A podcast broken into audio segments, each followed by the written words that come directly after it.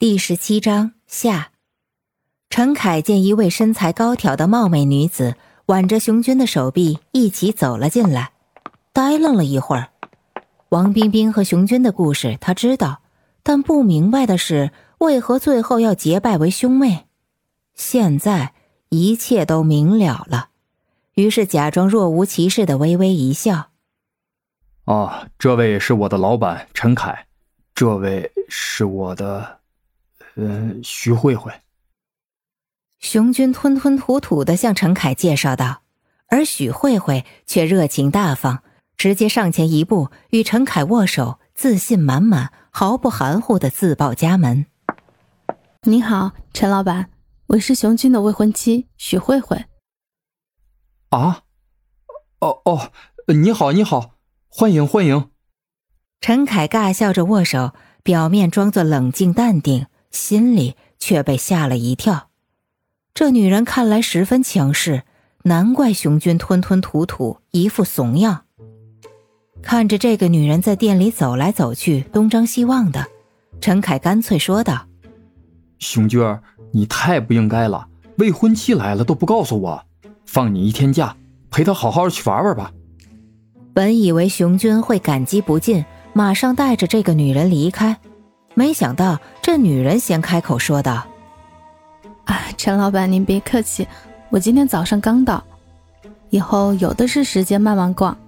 今天先来参观一下他的工作环境，一会儿我边上自己逛逛，不会影响他工作的。”陈凯转头望了一眼熊军，只见他一声不响的忙碌摆放新到货的首饰，觉得气氛不对，尴尬的说道：“好的。”那您随意，累了渴了，随时到员工休息室里休息。谢谢你，陈老板，你人真好，祝你生意兴隆。许慧慧回眸一笑，陈凯傻傻一笑，赶紧闪人。其他两位店员窃窃私语道：“His new girlfriend is so pretty。”熊军听见后背一凉，怒视了他们一眼。也不知道许慧慧听到没，或者听懂没。许慧慧在店里转悠了半天，觉得有些无聊，就上街逛了一圈。中午随便吃了肯德基，一直等到熊军下班，带着他去了边上天空塔顶楼的旋转餐厅。两人靠窗而坐，谈笑用餐。天空塔顶楼的旋转餐厅可是奥克兰高档的用餐地点。不但食物精美，还可以在用餐时居高临下观赏整个奥克兰全景，还有很多极限运动，时常能看到人从窗边向你挥手，然后就纵身一跃而下，蹦极。这是奥克兰的地标建筑，也是娱乐中心，餐厅、赌场、舞厅、酒店等等各类娱乐设施样样俱全。酒店里好好的，为什么不干了？换了工作也不告诉我。许慧慧一边给熊军倒香槟，一边问道。熊军的神情突然严肃起来，满脸惆怅。唉，发生了很多事，改变了我的命运。嗯，有件事情要告诉你。许慧慧一听，感觉气氛不对。预感熊军大概要说什么事情，抢先说道：“我今天刚到奥克兰，说点好事情，别让我伤心。不管发生什么事情，我都原谅你。”熊军的话到了嘴边，咽了回去，纠结了一会儿，只好把自己最近的遭遇简单的向许慧慧交代了一遍。当然，里面不包括王冰冰，重点描述对象是张妮妮、吕乐。还有小苏，两人边吃边聊，促膝长谈。许慧慧听完了整个故事后，感慨万分，一声叹息，对吕乐的去世深表遗憾。明天我带你去报名，开始学习英语，这是生活的基础。虽然现在奥克兰中国人越来越多了，但是英语还是非常重要的。熊军拿出手机查阅着报名资料。许慧慧满心欢喜。好的，都听你安排。学费贵吗？免费的。熊军笑道：“我之前不是和你讲过的吗？